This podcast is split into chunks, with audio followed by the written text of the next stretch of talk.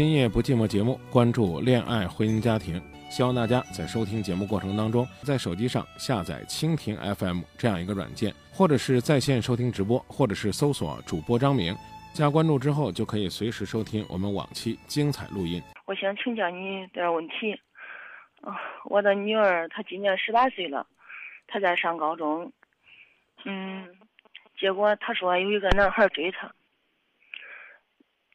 我我就是他说，呃，有一个男孩在追她，他们两个在谈朋友，他这样回来给我说了。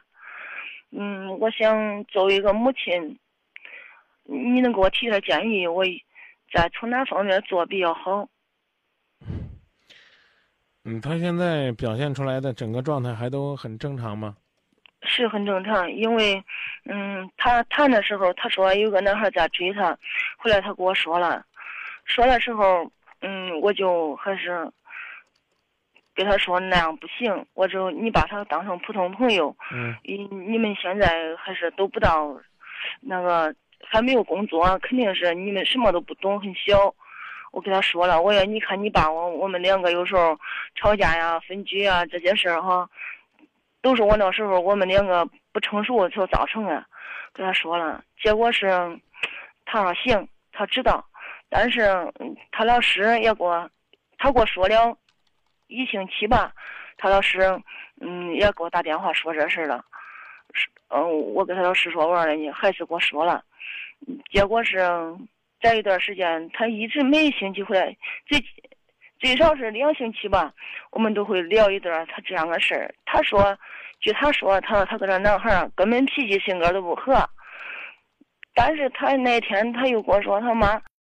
我感觉俺两个真的很不合适，嗯，只是我还不知道我这样还是到底还不放弃是为了啥。他说那谈恋爱别人都说可幸福，但是我也没感觉到啥幸福。我我就是想请还是你给我指点指点，我就是作为母亲，我应该是从哪方面帮助他走出这个困境？你可以换个角度，感觉感觉，觉得你作为朋友应该怎么办？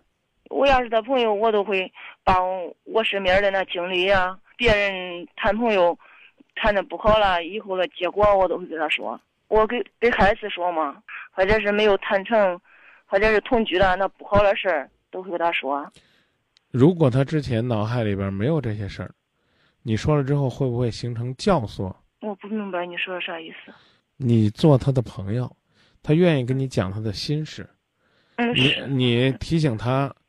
啊，这个作为一个学生，还是应该做好自己的本分。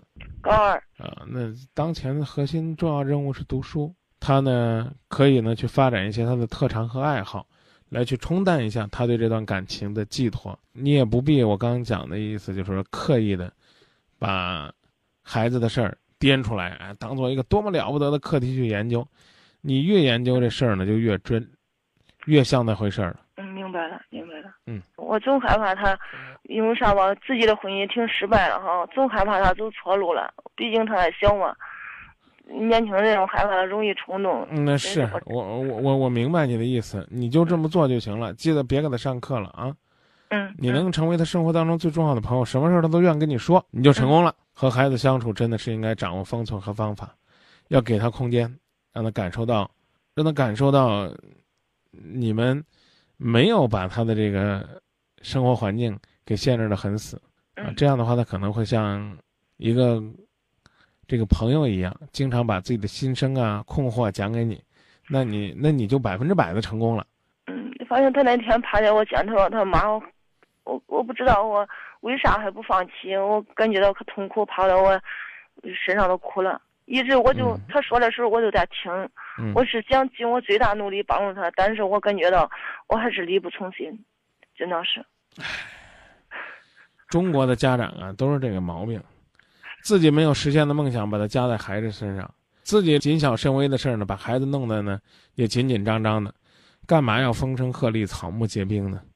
对不对？自己的姑娘如果说啊，到了这个年纪了。连喜欢的人都没有，到时候你也担心。就是高中的时候，不让孩子触碰感情，等大学一毕业呢，就盼着孩子呢，呃，能够领个乘龙快婿回家。你你是不是孩子到二十二三岁，你就该担心了？这孩子该恋爱了，咋还不恋爱呢？是这是这意思不是？也也也是啊，你得琢磨琢磨孩子他他的成长是有自然规律的啊。也谢谢您的信任，再见。孩子的成长呢一定需要家人的扶持但是是扶持而不是代为决定为其安排。这对孩子来讲那他觉得压力太大。